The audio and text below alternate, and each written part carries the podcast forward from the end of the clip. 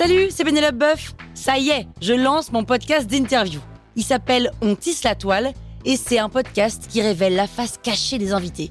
Et d'ailleurs, mes invités, ce sont des CEO et des célébrités comme Gad Elmaleh, Jean-Michel Apathy, My Better Self, Rose Eberstein, Mireille Dumas.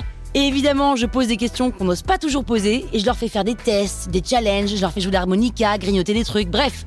Rendez-vous sur On tisse la toile pour découvrir une interview tous les lundis. Ciao Sur écoute. Les anthropométries Ah, c'est des sortes d'éponges de mer, c'est ça? Ouais, ouais. Vous écoutez Krusty Art, le podcast qui parle d'art sans en faire des tartes.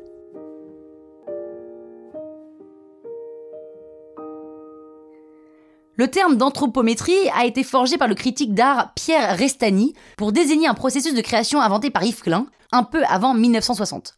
Anthropométrie de l'époque bleue, que l'on peut voir au centre Pompidou, c'est une des 180 toiles réalisées en suivant ce processus et avec la fameuse peinture bleue, baptisée IKB, composée par Yves Klein, le fameux bleu Klein. Le principe est simple, mais putain d'innovant. L'artiste enduit le corps de ses modèles de peinture et il les fait se jeter sur les toiles. Les modèles sont donc, selon l'artiste, des vrais pinceaux vivants.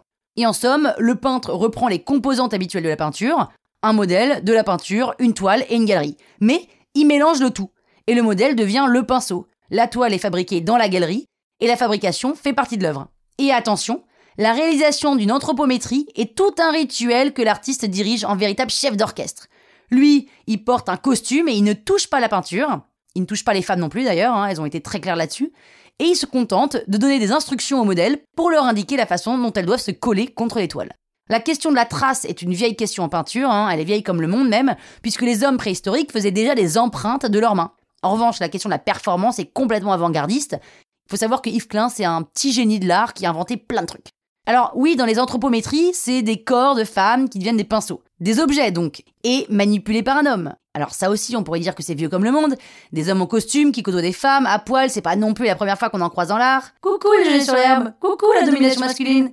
Les anthropométries datent des années 1960, hein, donc euh, ça date, mais c'est quand même un concept hyper innovant pour l'époque. Croustille, hein? La toile sur écoute.